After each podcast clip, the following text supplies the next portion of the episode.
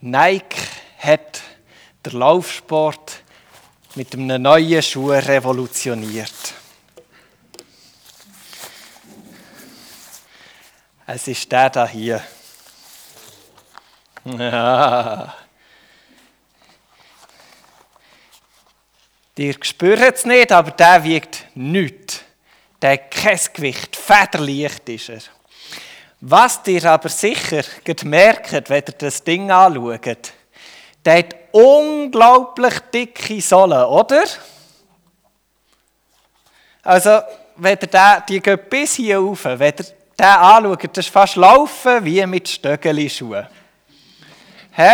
Und sie sind mit dieser Sohle, ihr Dicke, wirklich bis ans Limit gegangen.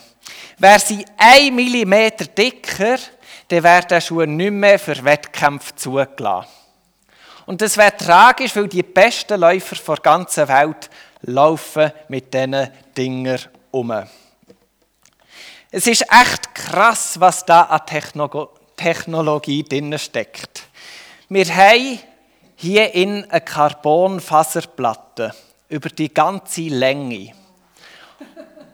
Und ja, gell? Und jedes Mal, wenn man irgendwo auftritt, nimmt die Energie und gibt wieder einen Rückstoß für einen, weiß auch nicht, wie man dem sagt, für einen Abtritt oder einfach für weiterzugehen. Und das funktioniert so perfekt, ähm, weil es diesen Schaumstoffmantel drumherum hat. Das sorgt dafür, dass die aufgenommene Energie ausgezeichnet kann umgegeben werden, für weiterzugehen. Es ist echt unglaublich, ich habe es getestet. Ihr kennt vielleicht Trampolingumpen. Ja, es ist fast ein bisschen wie Trampolingumpen, wenn man mit diesen Schuhen umspringt. Wir kommen dann später auf die Schuhe wieder zurück. Ich lege sie mal hier am Boden her. Wir setzen uns in dieser Predigtserie mit dem Buch Hebräer auseinander. Und das Buch richtet sich an Gläubige, die schon lange am Laufen sind. Sie machen aber nicht so einen Jogging-Marathon, sie machen einen Glaubensmarathon. Und auf dem Glaubensmarathon sind die guten Leute schon auf eine kleine weite Strecke gekommen. Die haben schon ganz schön viel erlebt.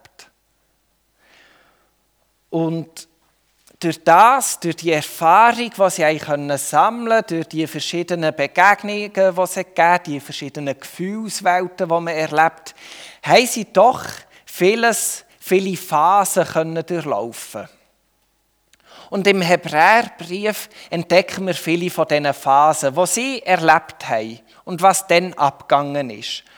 Und wir schauen uns doch jetzt mal ein paar von diesen Glaubensmarathonphasen aus dem Buch heraus an. Als erstes startet es natürlich mal mit der ersten grossen Freude. Wer zu Gott findet, erlebt ja in der Regel eine unendlich grosse Freude. Denkt an eure Bekehrung zurück oder an eine Bekehrung, wenn es etwas frischer sein soll, wo ihr irgendeine Person begleiten Wenn jemand zu Gott findet, ist doch einfach mal eine riesengroße Startfreude im Raum. Eine Freude, die alles andere überdeckt. Probleme, die immer noch existent sind, die nicht einfach mit dem aus der Welt geschaffen sind, sind zweitrangig. Oder sogar wirklich einfach völlig vernachlässigt. Sie sind nicht mehr im Fokus. Und so ist es eben auch im Buch Hebräer, Kapitel 10, Verse 32 und 34. Damals, als Gott euch die Augen für die Wahrheit öffnete, hattet ihr viel zu leiden und schwere Kämpfe zu bestehen. Und jetzt sucht das auf. Als man euch euren Besitz wegnahm, also grundlegend, oder?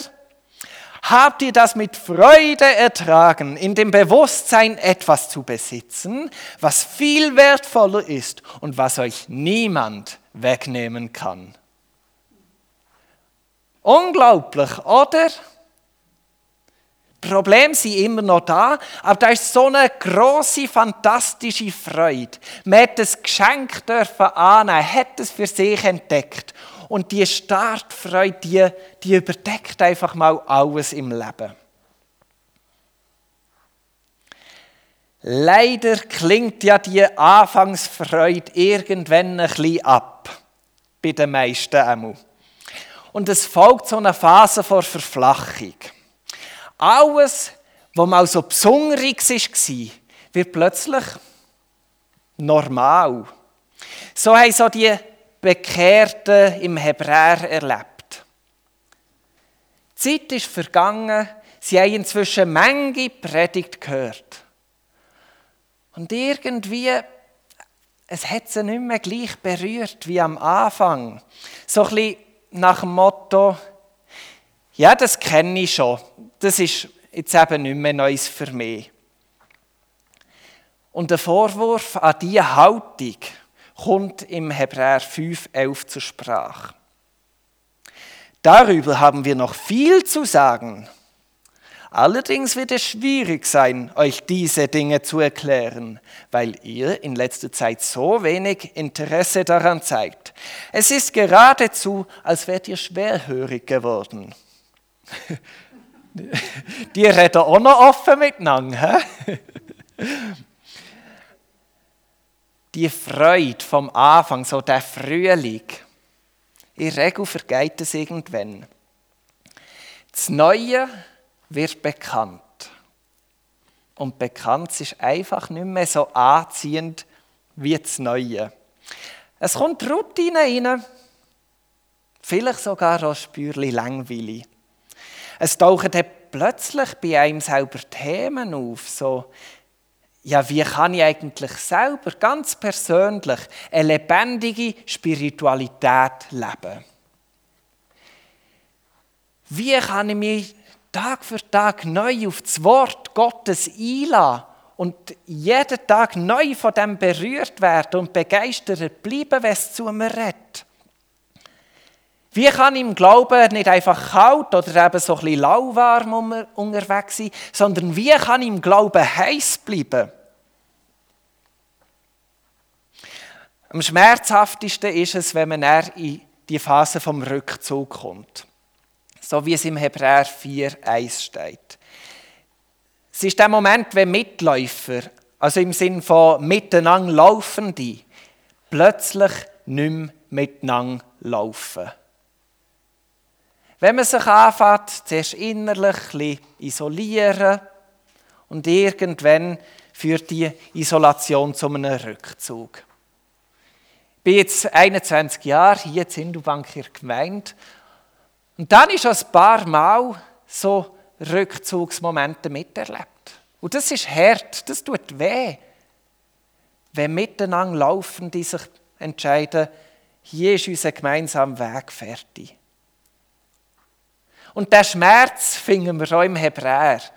Kapitel 10, 23 bis 25 sagt aus dem Grund, wir wollen uns gegenseitig dazu anspornen, einander Liebe zu erweisen und Gutes zu tun. Deshalb ist es wichtig, dass wir unseren Zusammenkünften nicht fernbleiben, wie einige sich das angewöhnt haben. Also das ist kein Corona-politisches Statement, das ich hier mache, es ist ein theologisches Statement. Zusammenkünfte sind wichtig. Die brauchen wir. Liebe Online-Community, die vielleicht mitlässt, wir brauchen Zusammenkünfte. Und wir müssen das nicht, der Gottesdienst, ich bin tiefer Fan und grosser Überzeugung vom Gottesdienst, wir brauchen den. Aber wenn einem im Moment das zu viel ist, hey, an dem scheitert es nicht. Wir haben Hauskreise. Gottes Liebe ist gross und vielfältig. Aber lasst uns Wege finden, wie wir Zusammenkünfte haben dass wir uns gegenseitig zur Liebe anspornen und den Marathon miteinander laufen können. Unser Glaubensmarathon hat ganz viele Phasen. Ich habe jetzt mal da drei aus dem Hebräer rausgepickt. es gibt noch viel, viel mehr. Vielleicht lohnt es sich, den mal in nächster Zeit durchzulesen. Es geht nicht mega lang, da hat man einen Benang.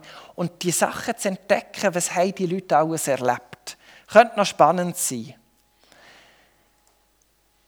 Aber ich glaube, das lenkt uns schon mal als Anregung. Und wahrscheinlich merken wir auch, ja, vielleicht sind wir die eine von diesen drei Phasen, die ich erwähnt habe. Vielleicht ist es eine völlig andere Phase, wo wir drinstecken. Aber wir heute reflektieren, wo befinde ich mich mit meinem Leben im Moment in meinem Glaubensmarathon? Welche Phase ist bei mir am Abgehen?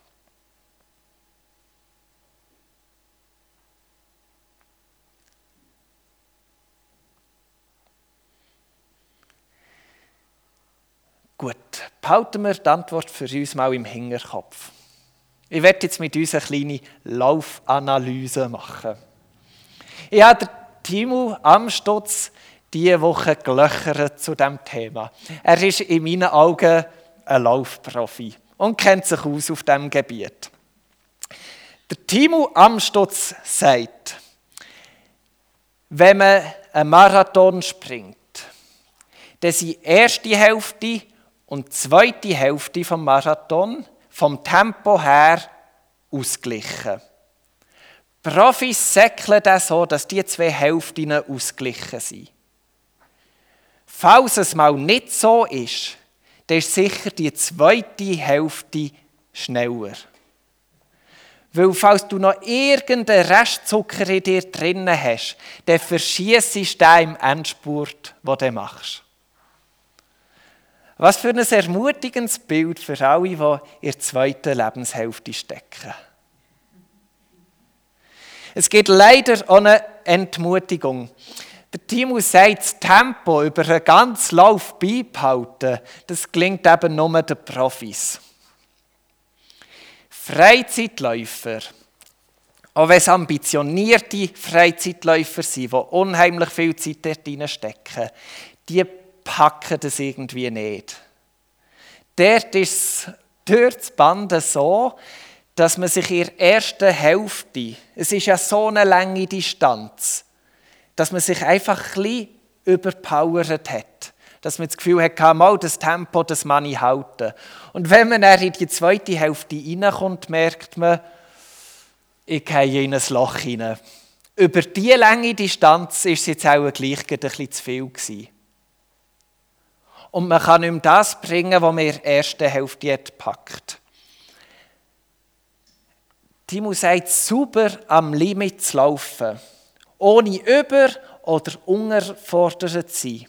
Das können effektiv nur die richtigen Profis. Gut, mal so viel zu unserer Laufanalyse. Was machen wir mit dem Wissen?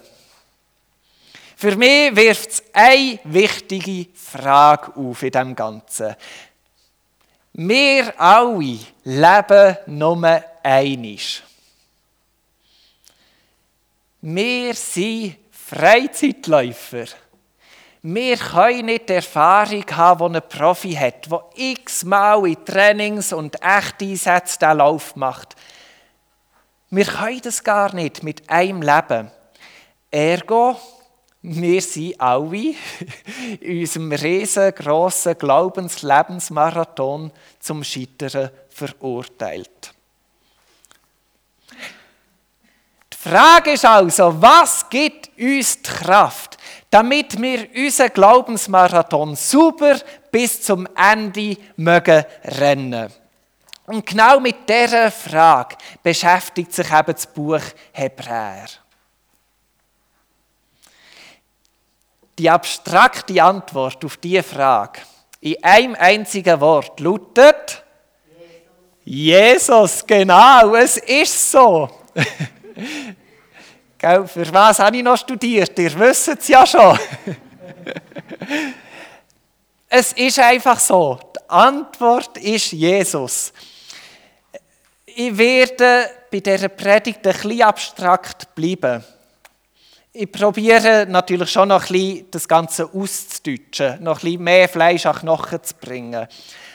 Aber letztendlich muss jeder selber herausfinden, was der Name Jesus, wie du es hast gesagt, Esther, für einen bedeutet in der jetzigen Phase vom Glaubensmarathon. Jesus ist ein Marathonprofi. Er ist den Marathon gesprungen. Er hat Erfahrung gesammelt, er hat vieles durchgemacht und und das ist ja das Schöne für uns, er wird das mit uns teilen. Hebräer 4, 14 bis 16. Weil wir nun aber einen großen hohen Priester haben, der den ganzen Himmel bis hin zum Thron Gottes durchschritten hat, Jesus, den Sohn Gottes, wollen wir entschlossen an unserem Bekenntnis zu ihm festhalten. Jesus ist ja nicht ein hoher Priester, der uns in unserer Schwachheit nicht verstehen könnte. Vielmehr war er, genau wie wir, Versuchungen aller Art ausgesetzt, allerdings mit dem entscheidenden Unterschied, dass er ohne Sünde blieb. Unterschied Freizeitläufer, Profiläufer. Wir wollen also voll Zuversicht vor den Thron unseres gnädigen Gottes treten, damit er uns sein Erbarmen schenkt und seine Gnade erfahren lässt und wir zur rechten Zeit die Hilfe bekommen, die wir brauchen. Jesus ist der Marathon gesprungen. Wir haben es gelesen, er hat Himmel und Erde durchlaufen und ist sogar noch, noch weiter runtergegangen. Er hat Kämpfe ausgehalten, Versuchungen durchgemacht, er hat Schmerz erlitten. Unter den widrigsten Umständen ist er seinen Marathon gegangen. Und das ist der Grund, warum Jesus für mich der Profiläufer ist in dem Glaubensmarathon. Er versteht mich. Er weiß, von was dass ich rede, wenn ich in meinem Marathon irgendwo eine knorzige Phase habe und drum zu ihm beten wegen dem. Er kennt es. Er hat es entweder selber erlebt, weil er oder Marathon ist gesprungen, oder er hat es bei seinen Mitläufern dann miterlebt. Er weiß, von was das wir reden, und er wird uns helfen. Ich komme jetzt nochmal auf den Laufschuh vom Anfang. Wisst ihr noch, warum der eben so krass ist? Der hat eben die Carbonfaserplatte und der Schaumstoff drumherum, der Energie zurückgibt, wenn wir irgendeinen Tritt am Boden machen. Der katapultiert uns das sofort weiter, gibt uns Energie. Und für mich ist das so ein gutes Bild für unser Unterwegssein. Jesus ich weiß nicht, ob er diesen Titel schon hat. Er hat ja viele Titel, wie hohe Priester. Jesus ist unsere Carbonfaserplatte. Und wir als Gemeinde sind der Schaumstoff, der darum gewickelt ist. Und genau das ist das Phänomen, wo wir uns drinnen dürfen bewegen. Es ist unglaublich, oder? Wir alle haben diesen super Schuh zur Verfügung, wo wir mit ihm durchs Leben gehen können. Bei diesem Schuh hier, der Orange, da hat es Lieferverzug und so, es haben viel zu viele Leute wollen. Jetzt ist so eine ähm, nächste Welle gekommen an Lieferungen und so weiter. Aber der Schuh, den Gott für uns parat hat, der ist da. Den kannst du anlegen. Da gibt es keine Lieferverzüge oder sonst irgendetwas. Der steht parat vor unseren Füßen. Und wenn wir es wetten, dürfen wir für unseren Marathon den unglaublichen Schuh, das Meisterwerk, dürfen wir es anlegen. Wenn wir das Abenteuer wagen und sagen, er sieht ein bisschen verrückt aus, der Schuh, aber ich werde ihn gleich anlegen. Wir werden trotzdem in die schwierigen Phasen hineinkommen. Der Schuh wird uns nicht drumherum lenken oder so. Wir werden in die schwierigen Phasen hineinkommen, da gibt es kein dran vorbeigehen. Aber ich glaube, diese Phasen gehören zum Leben. Die sind Teil davon. Die gilt es zu akzeptieren. Und genau darum ist auch Jesus durch diese Phase gegangen. Die schwierigen, die, die wir lieber ein würden aus dem Leben ausradieren. Aber ich bin eben überzeugt, der Unterschied ist, wenn wir diese Schuhe anhaben, dann werden wir diese schwierigen Phasen wortwörtlich durchlaufen. Wir werden durchkommen und irgendeine draussen sein. Also wenn wir das Leben, den grossen Marathon, gelingend beenden wollen, ich glaube, dann braucht es einfach, dass wir die Schuhe der Gemeinschaft anlegen, wo Jesus und die Gemeinde unsere Säulen ist. Und das ist jetzt eben der Punkt, wo ich euch den Bau zuspielen will. Nehmen wir den heutigen Morgen als eine Gelegenheit. Wir können uns fragen, in welcher Phase von meinem Glaubensmarathon stecke ich im Moment? Und kommen wir mit dem vor Gott und fragen auch den, Gott, ich habe das Gefühl, das passiert im Moment in meinem Leben. Wie siehst du mich? Was glaubst du, in welcher Phase das ich stecke? Und was hast du das Gefühl, Laufprofi Jesus, was kann ich diesem unternehmen? Wie muss ich mich bewegen? Wo führst du mich mit deiner Energie aus der Carbonfaserplatte und mit dem Schaumstoff daraus raus? Wo führst du mich her? Was hast du vor mit mir? Einem Marathon ist es, ja schwierig, sich Zeit zu nehmen. Man ist ja ständig am Springen. Pause gibt es ja in diesem Sinn nicht. Nehmen wir den Morgen gleich als so einen Moment, wo wir dürfen zur Ruhe kommen in diesem Lauf. Wo wir dürfen zur Ruhe kommen und uns die Gedanken machen können. Die ganz grundlegenden Gedanken zu unserem Lebensmarathon. Wo wir schnell dürfen innehalten und Gott fragen. Und ich bin überzeugt, wenn wir das heute Morgen machen und dazwischen immer wieder mal in unserem Leben machen, dann werden wir eines Tages mit diesen Schuhen am Ziel ankommen. Und ich bin überzeugt, dass wir das mit einer riesen Freude machen dürfen.